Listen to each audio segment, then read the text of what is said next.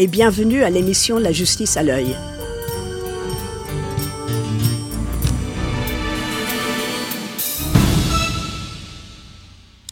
Serial est une série de podcasts sur WBEZ Radio aux États-Unis et mise en ligne en 2015, créant un véritable phénomène médiatique. Ces podcasts ont été les plus téléchargés de tous dans le monde. Il s'agit de la reprise d'une enquête faite par une jeune journaliste et son équipe d'une affaire assez banale de meurtre commis à Baltimore en 1999. Fondé sur des témoignages contradictoires et de nombreuses incohérences, un lycéen est condamné à la perpétuité pour avoir tué son ex-copine. Malgré la banalité de l'affaire, cette série a produit un résultat d'écoute étonnant. 16 ans après le procès, les conversations qui permettent de spéculer sur ce qui s'est vraiment passé sont devenues addictives. Pour en discuter avec nous aujourd'hui, Anne Chassagnol, maître de conférence à l'Université Paris 8 et spécialiste de feuilletons victoriennes et des figures de femmes criminelles au XIXe siècle. Bonjour Anne. Bonjour. Serial est apparu sur le net exactement à quel moment? Alors, euh, la première émission date du 3 octobre 2014 et elle est composée de 12 épisodes qui sont de longueur variable, entre 35 et 55 minutes chacun. Et le dernier épisode s'est terminé le 18 décembre 2015 avec une pause comme le font traditionnellement certaines grandes séries euh, télévisuelles au moment de Thanksgiving, créant ainsi un sentiment euh, d'addiction, on pourrait dire. Ah oui, parce que les gens étaient en manque. Voilà. Oui, c'est ça. Et alors, comment savez-vous exactement combien de téléchargements ont, été faits? Alors, c'est assez difficile à, estimer. Au début, le podcast euh, s'est répandu. Enfin, il y a eu un effet comme ça de bouche à oreille où les gens ont écouté et petit à petit, les médias, euh, la presse écrite s'est intéressée à ce phénomène et les premiers articles qui ont été publiés disent au début, euh, on parle de 1 million, 5 millions de téléchargements. je je suppose qu'on peut sur euh, iTunes créer des statistiques. Et là, on, parle dans la très courte histoire du podcast de plus de 100 millions de téléchargements. Mais ça n'indique pas tout à fait exactement combien de fois les gens ont réécouté l'émission une fois téléchargée parce que elle s'écoute, mais c'est presque impossible de l'écouter une seule fois. Il faut, c'est tellement dense qu'il faut constamment réécouter chaque émission. Donc c'est probablement beaucoup plus.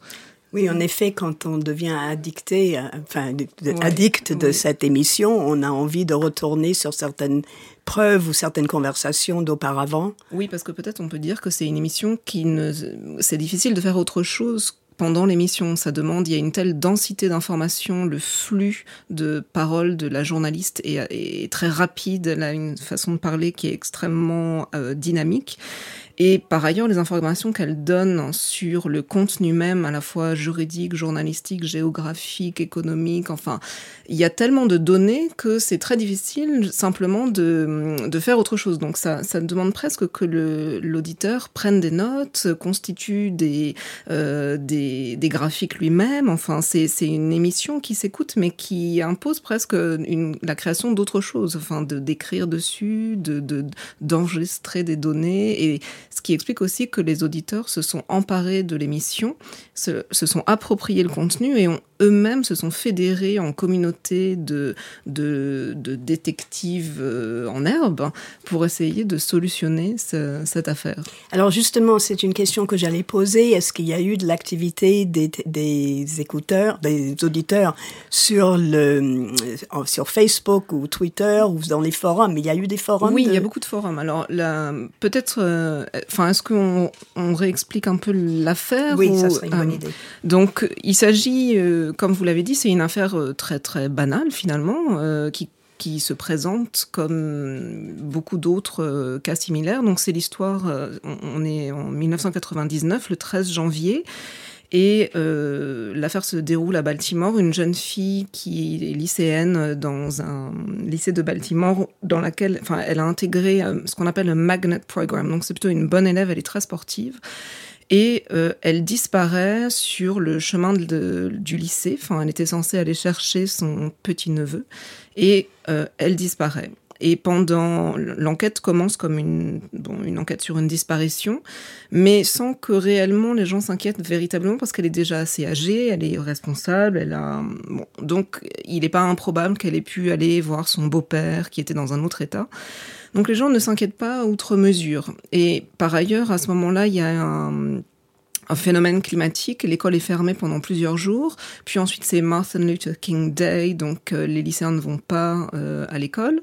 Et euh, il se trouve que six semaines euh, plus tard, son corps va être découvert et là on bascule dans euh, un autre scénario. Et tout de suite, son, ancien petit ami va être euh, accusé sur la base uniquement du témoignage d'un autre ancien lycéen qui n'est plus lycéen dans le même lycée, mais qui l'accuse. Et là les choses se précipitent et il est immédiatement incarcéré et condamné à la perpétuité. Euh, il y a deux procès qui sont, ont lieu relativement vite, mais euh, il y a très peu de preuves contre lui. Il n'y a rien, il n'y a aucune euh, preuve. Enfin, les, les, les examens d'ADN n'ont pas réellement été menés comme ils auraient dû l'être. Et du coup, il se retrouve très vite en prison. D'abord de juvenile prison, prison, et là, il est dans une prison de haute sécurité du Maryland. Oui, parce que maintenant, il a plus de 30 ans. Voilà, maintenant, il a donc il a plus de 30 ans. Donc dans ce contexte-là, lorsque au moment de l'affaire, il n'y a pas de, évidemment que les lycéens sont très mobilisés, la communauté euh, du jeune homme qui est euh, incarcéré est très mobilisée elle aussi, mais en fait cette histoire, elle, revient euh, dans les médias, si on peut dire, parce que l'histoire elle-même a une histoire. Et donc la journaliste s'intéresse à cette affaire parce qu'elle est contactée par une, une avocate qui lui dit avoir lu un papier qu'elle avait écrit sur justement euh, l'avocate de ce jeune homme, on n'a pas cité son nom, mais il s'appelle Adnan Sayed. Et elle lui dit, voilà, j'ai vu votre article et vous avez écrit sur une, euh, une avocate qui avait été rayée du barreau parce qu'elle avait été accusée euh, d'avoir touché des sommes et d'avoir escroqué ses clients. Or, il se trouve que cette avocate était justement l'avocate de ce jeune lycéen. Voici son dossier, est-ce que vous pouvez le réexaminer? Parce que moi, il me semble qu'il y a énormément de zones d'ombre. Et donc, l'affaire, en fait, vient à elle. Hein. c'est ce qu'elle dit dans les premiers épisodes. Et donc elle commence à réexaminer ce dossier qu'elle ne connaît pas et elle se rend très vite compte qu'il y a énormément effectivement de zones très louches, euh, notamment le fait qu'il y ait très peu de preuves contre lui, que les policiers se soient fondés uniquement sur un coup de téléphone anonyme et un témoignage contre ce, cet autre jeune homme. Euh, et donc elle mène cette enquête et ce qui est intéressant c'est qu'elle la mène de manière organique. Enfin au début quand elle commence, elle, sait pas, elle ne sait pas forcément comment va se terminer le dernier épisode, mais c'est construit comme une série télévisée et ce qui est intéressant c'est que et là pour répondre à votre question, elle, elle va aussi utiliser des informations au fil des épisodes qui vont lui être communiquées par une sorte de, euh, de, de, phénomène qui se construit autour de l'émission et qui vont faire que des, elle va être contactée par d'anciens lycéens, contactée par des enseignants, elle-même elle contacte des spécialistes. Et donc des informations arrivent qu'elle n'avait pas au début. Et, effectivement très vite, euh, enfin, c'est difficile à dater mais probablement dès le deuxième ou troisième épisode, une sorte de réseau. Enfin, c'est difficile de parler de fans parce que ce sont des personnes réelles, mais euh, il y a, disons, des, auditeurs euh, obsessionnels qui vont se fédérer en communauté, donc d'abord sur Reddit, qui est une sorte de... Alors c'est un réseau en ligne écrit où euh, ils vont commencer à émettre tout un tas d'hypothèses en analysant ce qu'elle dit, ce qu'on entend, euh, ce qu'elle met en ligne, parce que parallèlement à l'émission, elle dispose de différentes preuves et de différents documents qu'elle poste sur le site de l'émission et qu'on peut consulter à la fin de chaque euh, émission. Donc eux vont aller interpréter ces documents, essayer de détecter quelque chose qu'elle n'a pas, parce que les émissions sont assez courtes, donc elle peut pas non plus tout, euh, tout traiter. Et par ailleurs, des, des, gens directement impliqués dans l'affaire vont se mettre à euh, commenter eux-mêmes ou répondre à des, des, gens sur des forums Et ensuite, une fois que l'émission presque, disons, vers le milieu de, la saison. Euh, il y a aussi tout un tas, en fonction des éléments qui sont euh, mentionnés, euh, des publicités qui font référence, il y a des détournements comiques, dans des émissions satiriques, on fait référence à Serial, il y a des jeux de mots sur Serial et Serial, et ce qui est intéressant aussi, c'est la façon dont les gens écoutent l'émission. et il me semble que là, il y a une une façon différente de d'écouter ensemble une émission de radio. Alors ça c'est très intéressant. Il y a plusieurs choses à, soulever dans ce que vous venez de dire, mais la première qui m'intéresse c'est justement une opération transmédiatique, mm. c'est-à-dire que comme on ne peut pas tout mettre et comme on ne peut pas montrer à la radio, il y a eu l'utilisation du site où il y a des photos, où il y a des preuves, des, pièces à conviction, notamment une lettre, la fameuse lettre qui était, qui donnait un alibi en 1999, qui n'a jamais été utilisée par l'avocate. Donc elle retrouve, elle mène son enquête. Donc elle, Sarah Koenig, la journaliste, dit au tout début, moi je ne suis pas, euh, je ne suis pas juriste, je ne suis pas avocate, je ne suis pas juge, je suis simplement journaliste et avec mon, mon, expérience, je vais essayer de, de, démêler les fils.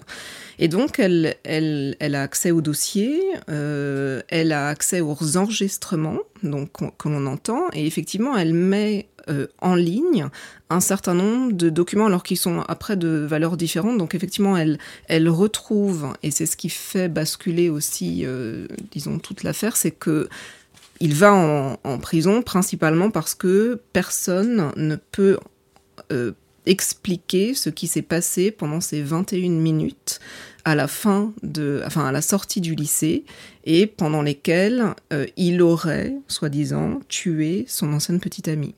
Et donc pendant ces 21 minutes, euh, lui ne se souvient de rien parce que euh, ce jour-là, il avait beaucoup fumé, etc.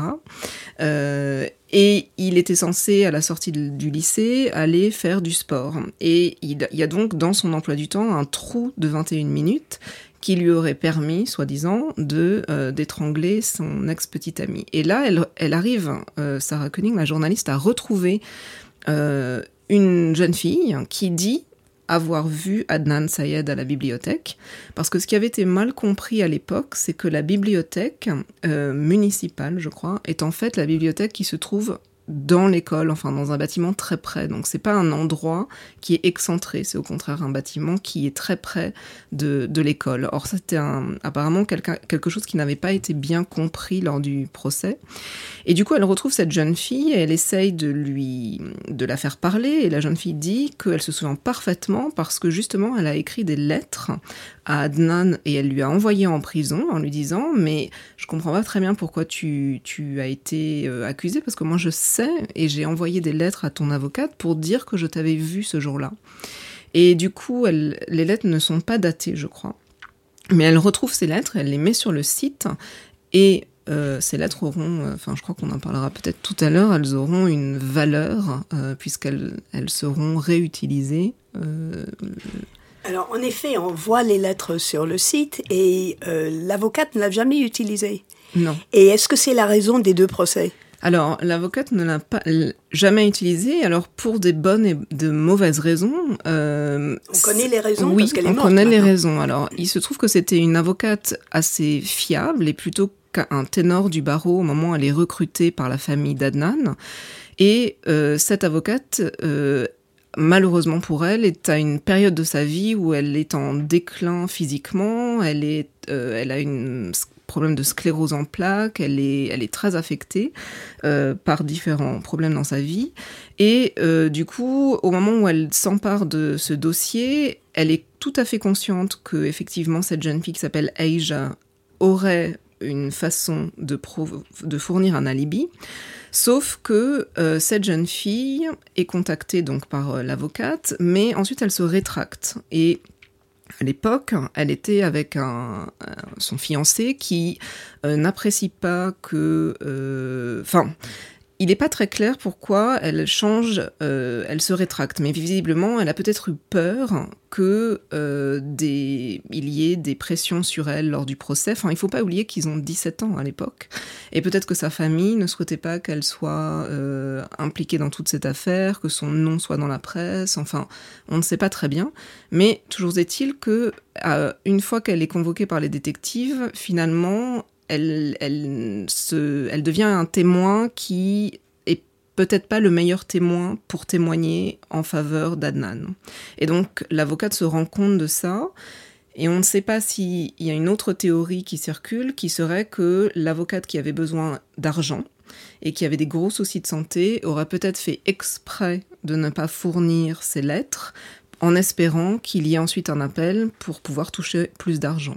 C'est une autre théorie possible. Euh, on ne sait pas, puisqu'ensuite elle meurt d'une crise cardiaque, donc on ne peut pas l'interroger. Euh. On voit en effet sur le site euh, un dossier qui est Adnan Sayed, petitioner, contre l'État de Maryland respondent.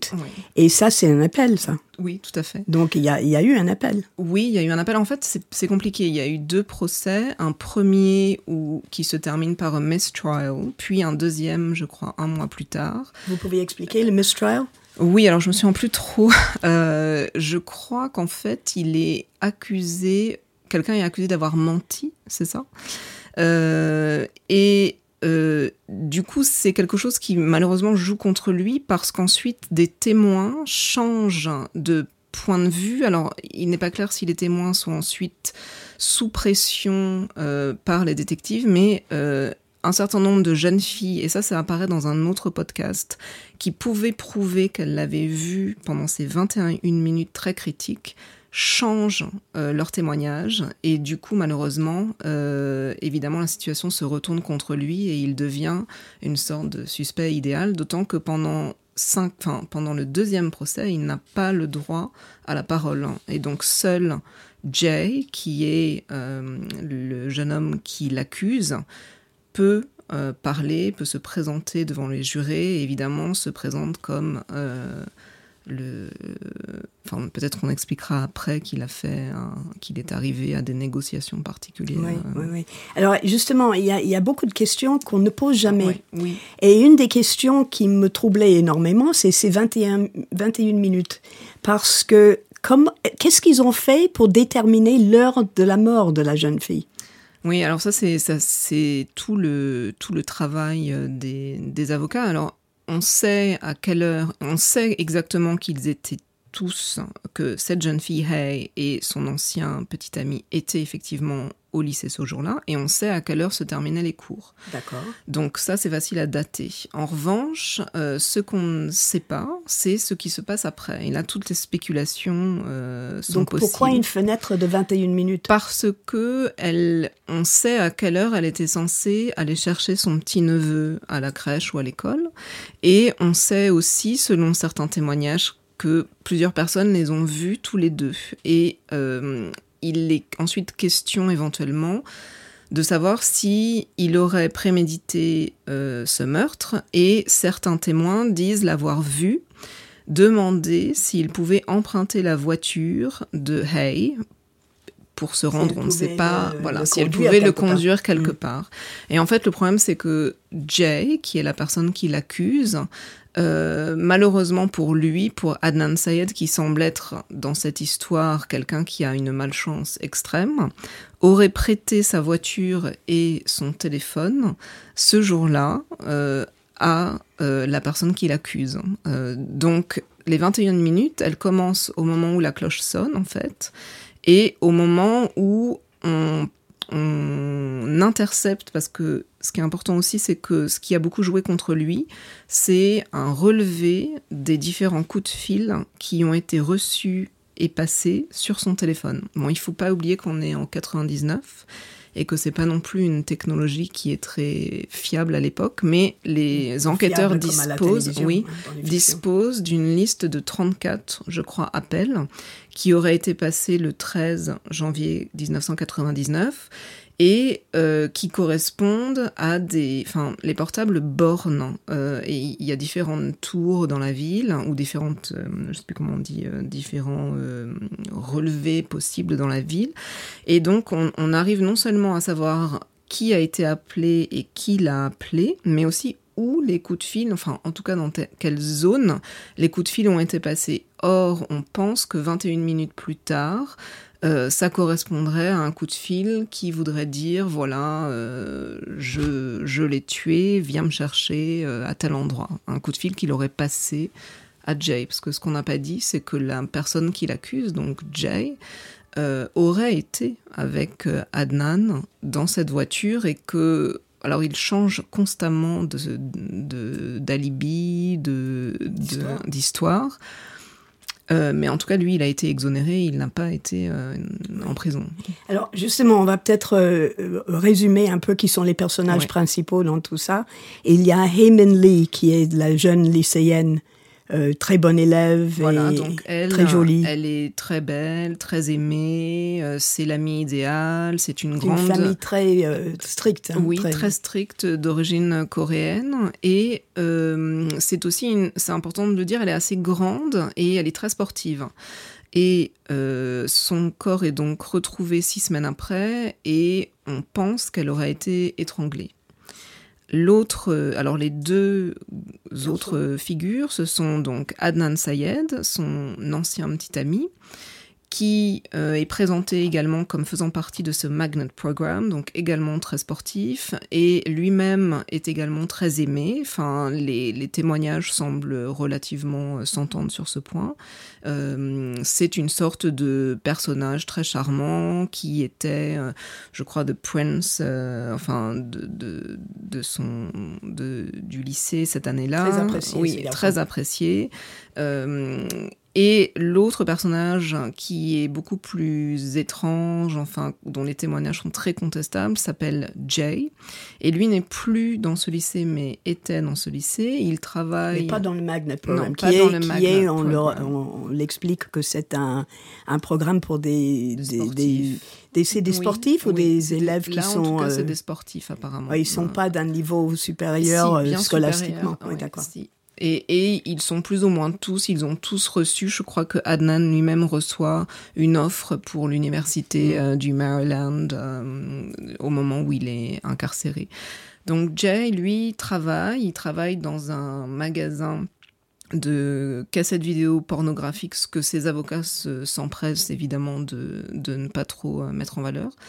Et lui, euh, lui dit que, euh, évidemment, il connaît la victime et il est, sa petite amie est une des meilleures amies d'Adnan. Donc, c'est un, c'est un drame où tout le monde se connaît et, c'est lui qui euh, insiste pour dire qu'il est absolument convaincu que c'est Adnan qui a tué. Alors, ce qui est très bizarre dans cette histoire, c'est que c'est pas un très bon ami d'Adnan. Non. Alors que c'est Adnan qui l'appelle pour qu'il l'aide, Adnan qui lui prête sa voiture et qui lui prête, et c'est ça qui me trouble terriblement, il lui prête son téléphone en disant mais je, je t'appellerai à telle heure ou telle heure. Oui, alors comment il va l'appeler s'il n'a pas son téléphone? Alors il y a d'autres, euh, il y a d'autres sur d'autres podcasts et notamment un podcast qui s'appelle Undisclosed. Euh, on apprend différents éléments. Donc en fait, il faut se souvenir qu'en 99, tout le monde n'a pas forcément de portable et ce qui se pratiquait beaucoup à l'époque, c'est d'avoir un pager. Et donc ils ont un pager où ils peuvent envoyer des informations très limitées, un numéro de portable, etc. Mais il y a aussi des cabines téléphoniques, donc on peut appeler très facilement. Comme, oui, alors que maintenant c'est plus difficile, ou on peut appeler par quelqu'un d'autre. Mais il avait acheté son téléphone trois jours avant il avait envoyé son numéro de téléphone à Hay, qui était au courant. Euh, et ce qu'on nous apprend ailleurs, c'est qu'en fait, le téléphone allait avec la voiture. C'est que les lycéens n'avaient pas le droit de prendre leur téléphone au lycée pendant les cours. Donc on leur demandait, et ce qui se pratiquait beaucoup à ce moment-là, c'était de garer sa voiture et de laisser le téléphone dans la boîte à gants. Donc quand on dit qu'il lui a donné son portable, c'est peut-être plus que il lui a prêté sa voiture et que dans la voiture se trouvait le téléphone. D'accord, bah donc en effet, ça il change faut, un peu il la faut nature. suivre tout le. Oui. le- Ça change le- un peu la nature de l'information. Oui, Euh, mais c'est un véritable oui. nœud de- d'informations. Il faudrait Oui. vraiment suivre tout ça. Et euh, alors, il y a une autre question. Euh, Jay a eu un procès Mhm. pour complicité. hein, parce qu'il a dit qu'il a, il a aidé Adnan, c'est comme ça qu'il sait que Adnan a, a tué Haymin Lee. Euh, il a aidé à, euh, disposer du corps. Euh, il a eu un procès pour complicité et Adnan n'a pas été témoigné à ce procès. C'est c'est pas mauvais pour Adnan, ça? Mais c'est-à-dire que dans cette histoire, autant il y a assez peu de- d'éléments à retenir contre Adnan, mis à part un coup de téléphone, mais peut-être qu'on y reviendra tout à l'heure. Alors que Jay a quand même beaucoup d'éléments qui jouent contre lui, et notamment il change sans arrêt de, de scénario, mais il dit très rapidement que il y a un certain nombre d'éléments qui varient peu dans ce qu'il dit, et notamment il dit que il à un moment donné, Adnan l'a appelé pour lui dire voilà, j'ai un, un problème, il y a, j'ai tué Hay, et il lui présente, il ouvre le coffre de sa voiture et lui montre le corps. Et donc, dans les différentes versions d'Adnan, de, Jay, ce- ces révélations ont lieu à différents endroits.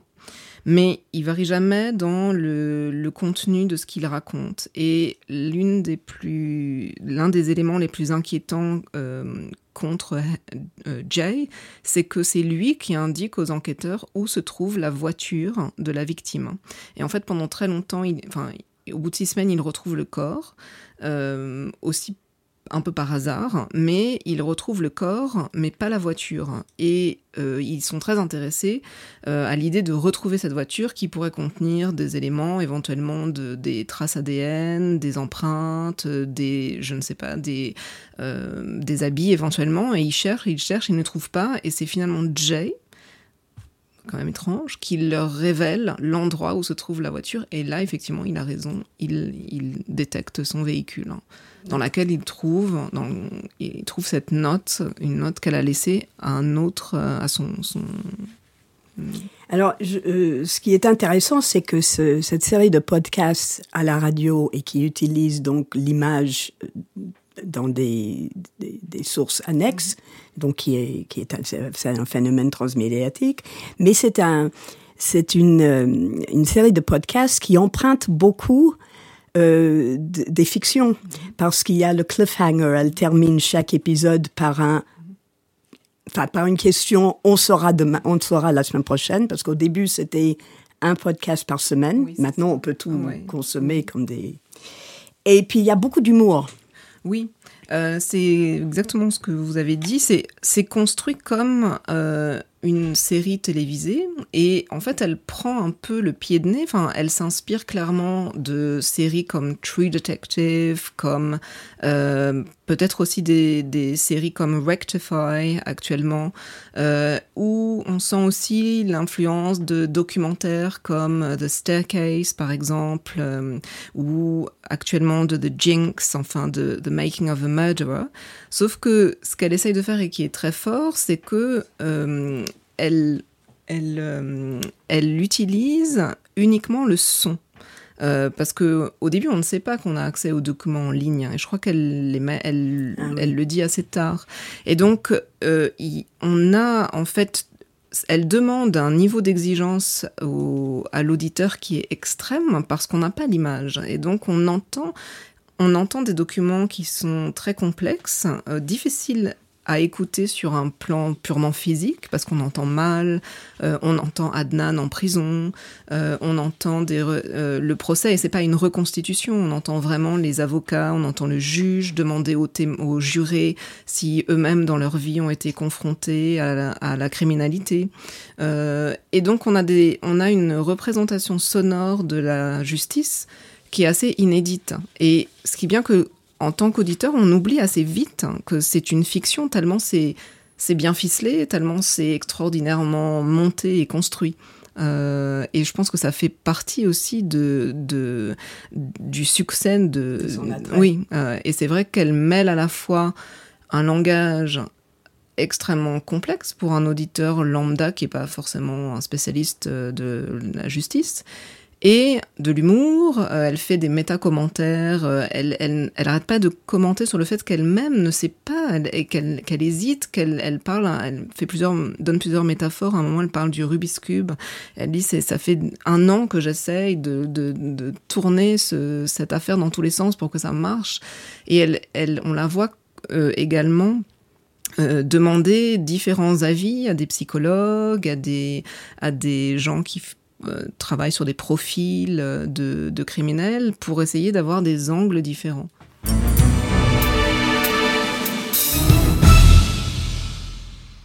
Je vous rappelle que vous écoutez Amicus Radio, euh, c'est l'émission La justice à l'œil, et avec nous aujourd'hui Anne Chassagnol, maître de conférence de Paris 8, qui nous parle de Serial, une série de podcasts américaine qui, euh, qui réexamine, qui rouvre une affaire de meurtre. On parlait justement de ce que, de ce que cette série emprunte aux fictions. Euh, ce qui est très intéressant aussi, c'est le jeu de ah bah c'est certainement pas Adnan qui l'a fait. Bah alors peut-être que si il l'a fait. Et puis on change d'avis tout le temps, comme les témoins, mm. comme les témoins finalement. Oui, et peut-être aussi comme Enfin, ce qui est assez fort, c'est qu'elle met l'auditeur à la place du détective, à la place euh, du jury, à la place du juge, à la place euh, de du journaliste, euh, à la place, enfin, à des places très différentes. Et à chaque fois, elle lui donne suffisamment d'informations pour qu'il se sente pas ridicule à cette place. Euh, parce qu'après tout, il dispose d'informations qui sont extrêmement riches et qui sont authentiques. Et donc, après tout, pourquoi pas? Pourquoi est-ce qu'il pourrait pas lui aussi trouver des pistes ou soulever des, remonter des fils qu'elle n'aurait pas forcément vus? Et ça, c'est assez inédit. Et en même temps, on entend la voix d'Adnan et elle le questionne. Euh, c'est-à-dire que chaque fois qu'elle a un doute ou qu'elle entend une rumeur qu'elle essaye de démonter ou quelque chose qui vraiment euh, semble absolument terrible pour lui, elle l'appelle au téléphone et on a en direct son, son explication. Et donc, euh, libre à l'auditeur d'interpréter un soupir, euh, un, hiatus, enfin, il y a tout un tas de, de il y a un accès direct à la voix de la justice, enfin, ou disons à la justice telle qu'elle se fait. On entend l'avocate aussi et sa voix assez extraordinaire pendant le procès. Euh, qui fait que l'auditeur, là, il, a accès à une source d'information, une mine euh, inédite. Alors justement, il y là encore, vous, vous, relevez plusieurs points que je voulais voir. Il y a le fait que euh, elle, elle met l'auditeur dans une position où on comprend la difficulté de juger, aussi bien pour le juge que pour les jurés, parce qu'on a des éléments qui se contredisent, parce qu'on a une, lourde responsabilité, parce que euh, Adnan a l'air gentil, mais après tout, il y a eu un meurtre. Et Adnan, il aide pas son cas. Oui, alors ça c'est vraiment intéressant parce qu'elle dit euh, effectivement que.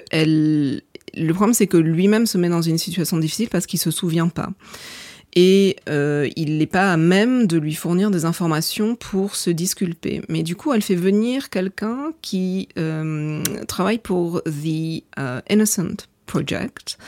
Euh, et elle, elle lui demande de, elle lui demande d'expliquer si ce genre de phénomène est fréquent. Et en fait, cette femme explique que bah, le problème, c'est que quand on a un innocent, c'est le pire client possible parce qu'il est absolument pas capable de, de s'expliquer, de se justifier parce qu'il n'a rien à expliquer parce que ce jour-là n'était pas particulièrement signifiant pour lui. Alors on va peut-être écouter un extrait justement de cette... Euh, de, parce qu'on apprend l'existence de Innocent Projects qui existent dans plusieurs universités. Oui. Euh, donc ça, on en parlera après. But see, here's where I go with that. Like in my 20, how I'm six years of doing this, I, I pray for a sociopath because I never get those guys. I get the innocent ones and I get these dumb. Um, so me and my friends smoked crack for three days and we drank five bottles of whatever. And then we got a plan.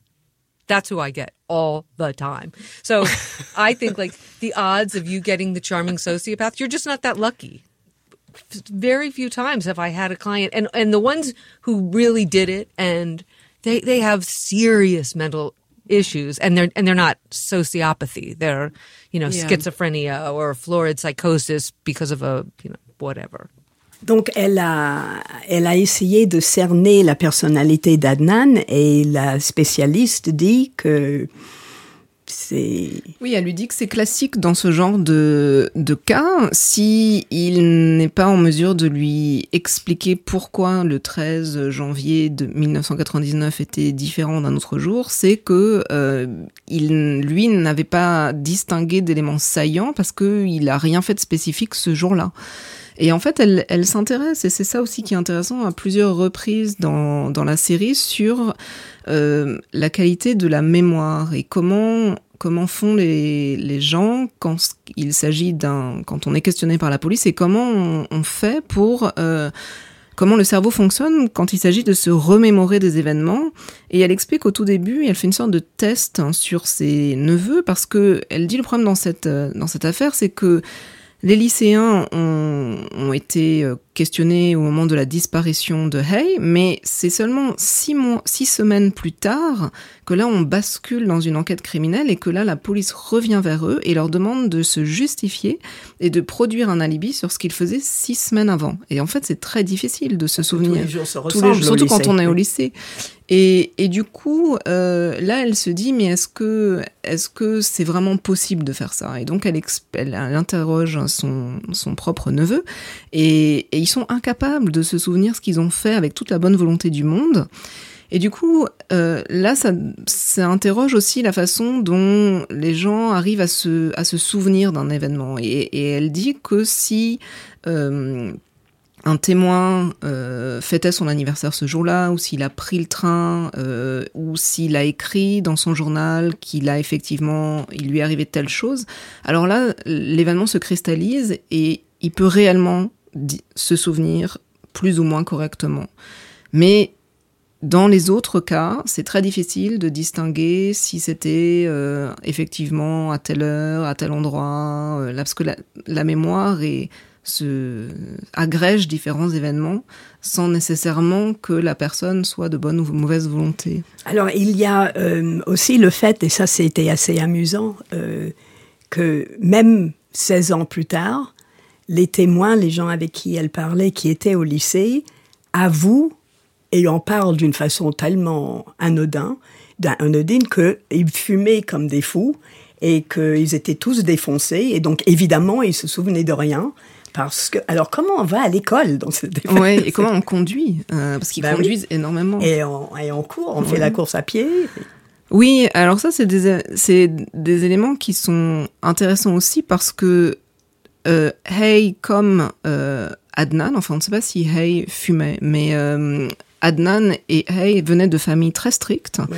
Et faut donc, dire que lui, il est d'une famille alors pakistanaise. lui, il est d'origine, euh, enfin sa famille, euh, ses parents sont nés au Pakistan et il est venu avec sa mère euh, à l'âge de, je, sais plus, enfin assez jeune.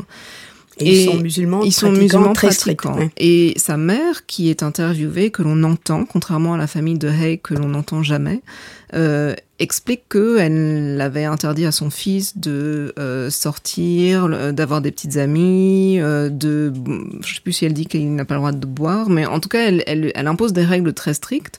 Or, le portrait qu'on peint de lui est complètement différent, donc il est en permanence à la recherche de différentes. euh, On l'appelle un, un lycéen normal, Oui, en bonne santé. oui. Et, du coup, on voit un autre portrait, alors qu'il joue aussi contre lui, et qui a joué contre lui au moment du procès, parce qu'on, on- certains ont vu a, a dark side et ont essayé de montrer qu'en fait, c'était pas du tout la personne qu'on essayait euh, de, de nous montrer, et que ce lycéen parfait sportif avait en fait des activités parallèles euh, et donc c'était tout à fait possible et crédible qu'il ait pu euh, tuer sa petite amie. Donc c'est à chaque moment euh, il y a un côté que l'on découvre. Enfin les, les- Il y a une fille qui euh, témoigne euh, par téléphone, je crois qu'elle était une amie de Jay, mais pas sa petite amie. Euh, non, c'est pas elle, mais c'est quelqu'un d'autre qui disait bah, Moi, j'ai rien dit à la police à ce moment-là parce que j'avais l'habitude de faire du vol à l'étalage. Mhm. Donc, je voulais pas que euh, me mettre trop en avant de, avec la Oui, police. ça. Tout le monde ment en fait, parce que à l'époque, euh, ils sont, euh, ils volent des CD dans des supermarchés. même, on apprend que Adnan, parce qu'il y a un épisode qui est consacré aux rumeurs, et on apprend que, euh, on nous dit que c'est, en fait la, la disparition de Hay a lieu au moment du Ramadan. Et euh, donc lui, ce jour-là, allait courir parce qu'il faisait de l'athlétisme. Et on apprend que quand il était jeune, il avait volé à plusieurs reprises dans une sorte de caisse où les gens faisaient des dons. Et euh, Mais ils étaient- ils étaient plusieurs. ils étaient plusieurs et donc c'était assez fréquent. C'était pas des sommes non plus faramineuses.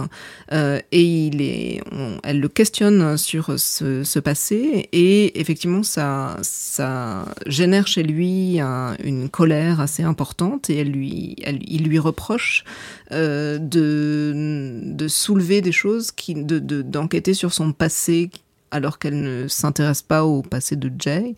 Euh, mais oui, ils ont tous, parce que ce- ils ont tous, elle, elle, elle découvre des choses qui sont pas toujours très agréables. c'est une des rares moments Oui. où il réagit Oui. parce qu'il a toujours un- une voix assez monotone et puis il se souvient de rien et puis euh, il rigole avec elle et on se demande s'il est en train de parler de son affaire ou d'une autre. Oui, alors ça, dans un autre euh, podcast qui s'appelle Undisclosed et qui est euh, qui est fait par trois personnes, dont Rabia euh, Chandri, qui est la personne qui a transmis ce dossier à Sarah Koenig.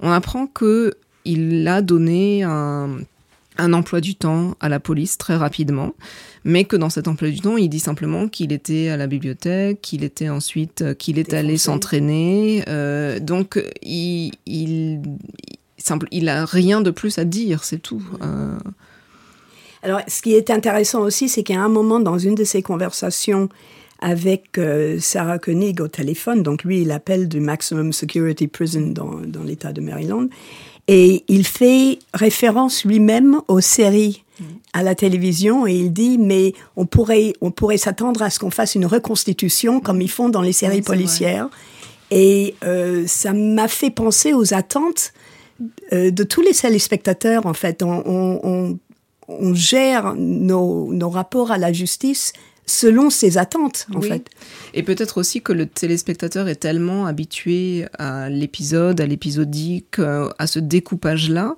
qu'il réagit aussi comme si c'était une série de fiction.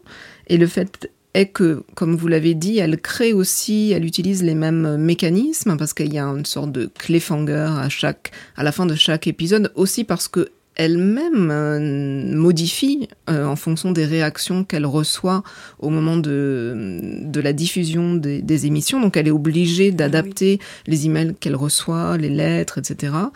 Euh, et notamment, elle dit régulièrement que telle personne au début n'avait pas voulu ou n'avait pas accepté de lui parler. Et qu'en fait, vu la pression médiatique, ah bah finalement, euh, au dernier épisode, ils acceptent de se mettre en relation avec elle. Donc c'est vrai aussi qu'il y a une construction qui est très similaire aux séries euh, télé. Et en même temps, c'est ça qui est dangereux parce que ce sont des personnages réels et, il y a eu plusieurs débordements et notamment euh, sur le forum de Reddit, certains anciens lycéens ou certains membres de la communauté de Baltimore ont commencé à, sous anonymat à, lancer différentes pistes en accusant un tel et un tel et les personnages clairement impliqués dans l'affaire sous couvert d'anonymat aussi ont répondu mais on, a tout à fait pu identifier et là The Innocent Project a identifié quelqu'un qui avait donné une information euh, et cette personne est actuellement euh, visée par une enquête. De même, Jay, qui n'a jamais souhaité euh, que l'on n'entend pas vraiment, on n'entend pas sa voix autre que euh, dans Oui, le 16 ans procès. après, oui, oui. Enfin, on l'entend dans, le dans les enregistrements du procès, mais il n'a pas souhaité euh, parler à Sarah Koenig. Mais et ça euh, ça a joué un peu contre lui parce qu'on lui du coup les gens se sont euh, tout un tas d'auditeurs ont dit oui donc forcément c'est lui puisqu'il ne veut pas euh, il ne veut pas venir euh, s'expliquer. Et donc il a accordé un entretien à un blog je crois ou un podcast je ne sais plus dans lequel il explique que sa vie est devenue très difficile et que des, des gens sont venus filmer sous ses fenêtres, que sa famille a été menacée, que sa femme femme a été menacée au travail et que parce qu'il est nommé euh, dans le, Ah oui. dans, enfin, on connaît son nom de famille. Et donc il explique qu'il a été diabolisé, mais que voilà, il, il- lui, il n'est pas en prison, donc sa famille existe, elle est quelque part. Son adresse a été nommée euh, dans un forum, puis euh, les modérateurs l'ont ensuite retiré, mais ça a eu un impact direct, car là on ne parle pas de fiction, et c'est ça le problème. Alors ça c'est très intéressant parce qu'en France beaucoup on parle de, de le droit à l'oubli, Euh, le droit de tourner la page quand un procès est fini, que normalement on a trouvé une solution, euh, il y a des réparations ou pas, euh, il y a des sanctions pour ceux qui l'ont fait ou pas. Et euh, c'est vrai que Jay ne peut pas tourner la page, il est, Non. il est constamment harcelé par ce... Et peut-être aussi, on peut dire qu'au moment de, au moment de, de l'émission, euh, il y a eu, comme, comme ça se fait pour les séries, euh, des t-shirts qui ont été vendus où les gens devenaient tellement accros à l'émission et c'était un tel, une telle obsession de savoir qui faisait quoi, qui avait fait quoi, comment on pouvait savoir, etc. Et du coup, beaucoup de, il y a eu pas mal de, de, de t-shirts qui ont été vendus avec Team J, Team Adnan, I Ouais. think he did it, ou bien des, des citations, et notamment, euh, euh, donc tout un tas de dérives commerciales, mais qui font que euh, les, les intervenants sont sont présentés comme des personnes fictives. Euh, de même, euh, on, a vu apparaître des, des, façons d'écouter l'émission euh, en groupe ou dans des entreprises où les entreprises mettaient à disposition le jeudi matin des salles pour écouter ensemble avec des cereals, puisque ça se prononce, céréales se prononce comme série, enfin cereal comme le nom de l'émission. Euh, alors c'est très bien, ça génère du débat, mais on voit aussi la façon dont donc il y avait sur internet il y a énormément de choses là-dessus ou des soirées serial pour écouter serial ensemble. Et ça ça fait penser aussi aux façons dont les les, les téléspectateurs euh, regardent par exemple les derniers épisodes de Orange is the New Black Mais ou Game of Thrones. dans, les, dans ces séries-là de fiction, et c'est peut-être de là que vient notre, leur noblesse, c'est qu'ils ne touchent à personne de vrai. Et ils peuvent évoquer tous les problèmes possibles de la justice, tous les problèmes possibles d'une enquête, mais il n'y a personne qui est blessé en vrai. Bah, dans Orange is the New Black, euh, c'est quand même dérivé d'une histoire vraie. Enfin, elle a réellement été emprisonnée et elle a réellement vécu. Mais c'est elle qui a choisi de raconter qui... son oui, histoire. tout à fait. Mais c'est quelque part, et c'est pour ça que ça marche, c'est aussi parce que c'est vécu de l'intérieur, si on peut dire. Euh, mais c'est vrai que euh, True Detective, enfin, c'est pas. Et encore, quoique, je sais pas, c'est un très bon exemple, mais. Mais. Mais oui, enfin, c'est. La, limite entre la, la réalité et la fiction est plus nette, mais c'est aussi très à la mode maintenant, justement, de mélanger les deux, comme dans The Jinx ou dans The Making of a Murderer, et on ne sait plus très bien où est la limite entre réalité et fiction, tellement la fiction euh, surpasse la réalité quelque part, ou tellement la La réalité, surpasse la oui, fiction. la. Euh, et du coup, le, le téléspectateur ou l'auditeur euh, évolue dans un monde qui n'est plus si clair. Oui, ça, ça c'est vrai. Ok, alors euh, plusieurs choses et on a, il nous reste peu de temps. Euh, il y a quand même un contexte social qui est très important à évoquer parce que un, un des enregistrements, on entend la- l'avocate euh, Gutiérrez au départ qui euh, crie contre Jay. Alors que Jay se présente comme un gentil jeune homme qui est grand, mince, qui porte une cravate, qui parle poliment. Et euh, elle dit, euh, Sarah Koenig, que dans, dans ce contexte de Baltimore, c'est vu comme une femme blanche qui engueule un, un gentil jeune noir et que c'est vraiment très mal vécu, surtout que le jury est sept noirs contre cinq euh, oui, alors ça fait partie des grandes critiques de l'émission. Euh, donc, euh, il y a eu plusieurs critiques à, l'égard de Serial, notamment que effectivement c'était une vision très blanche de la justice, et on a également accusé euh, l'équipe de Serial, de The American Life, d'être composée uniquement euh, de journalistes white, called journalists. Et donc là, on, entend effectivement ce même reproche au moment où Gutierrez hurle sur euh, Jay. Et, et l'autre reproche, euh, euh c'est qu'on n'entend pas Hey et que la victime n'est pas du tout mise en avant. Mais ce qui est intéressant pour revenir à, à Gutierrez et la façon dont elle hurle, c'est qu'on entend aussi l'auditeur, et c'est très difficile de l'écouter cette femme parce que euh, a une diction et une façon de effectivement de proférer, enfin de d'articuler sa son argumentation qui est très violente. Et en même temps, ce qui est intéressant, c'est que c'est une, on apprend après que c'est une de ses techniques. Et que hurler, ça lui permet d'abord de, de, de, projeter sa voix sur le, le, témoin et de le faire réagir. Et que de même, euh, pendant des moments assez euh, intenses, assez longs, elle a une voix, une modulation de la voix qui est extrêmement euh, soporifique. Et la journaliste dit que c'est aussi une façon de d'anesthésier quelque part les témoins et de les rendre dans un effet et, de les fatiguer et de et pour qu'au bout d'un moment ils craquent et qu'ils révèlent quelque chose parce que là ils n'ont donc elle crée une sorte de technique et de stratégie vocale. Euh, et c'est ça qui est intéressant, je trouve aussi, c'est qu'on entend, là on, le voit très bien, enfin on l'entend très bien dans l'émission, comment elle, réussit à, faire ça. Alors justement, il y a un extrait euh, qu'on pourrait écouter, parce que ce qui est intéressant, c'est qu'on entend le bruit du, procès, ce, que normalement on entend moins dans une série euh, polie, une série montée. Um, why don't you go ahead and tell us what you know about the death of Haley? Okay. Previously um, on Serial. So he wanted an alibi? Yes. I mean, the only thing I can say is, man, it was just a normal day to me. There was absolutely nothing abnormal about that day to me. She was concerned because she was being asked questions about an affidavit she'd written. Even now, it would be nice if there was some technicality, something that would prove his innocence.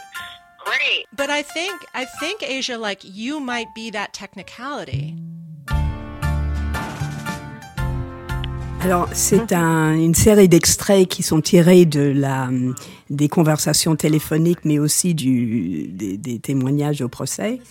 Et euh, vous avez dit que le, le fait de ne pas voir ce qui se passe fait qu'on écoute mieux.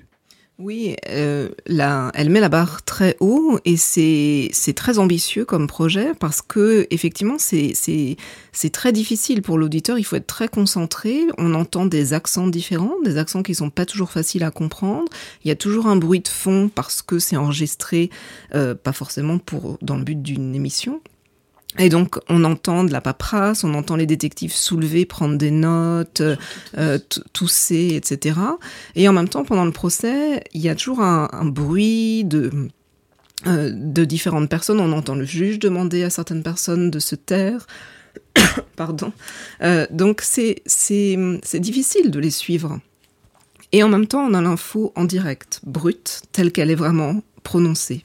Merci beaucoup Anne Chassagnol. On pourrait continuer et en parler pendant des heures. Les références des ouvrages, des travaux qui peuvent intéresser nos auditeurs aujourd'hui seront indiquées sur le site d'Amicus Radio à la page de notre émission La justice à l'œil. C'est une émission préparée par moi-même, Barbara Villet, avec l'aide d'Élodie euh, Poncé et à la technique Arnaud Dumanois.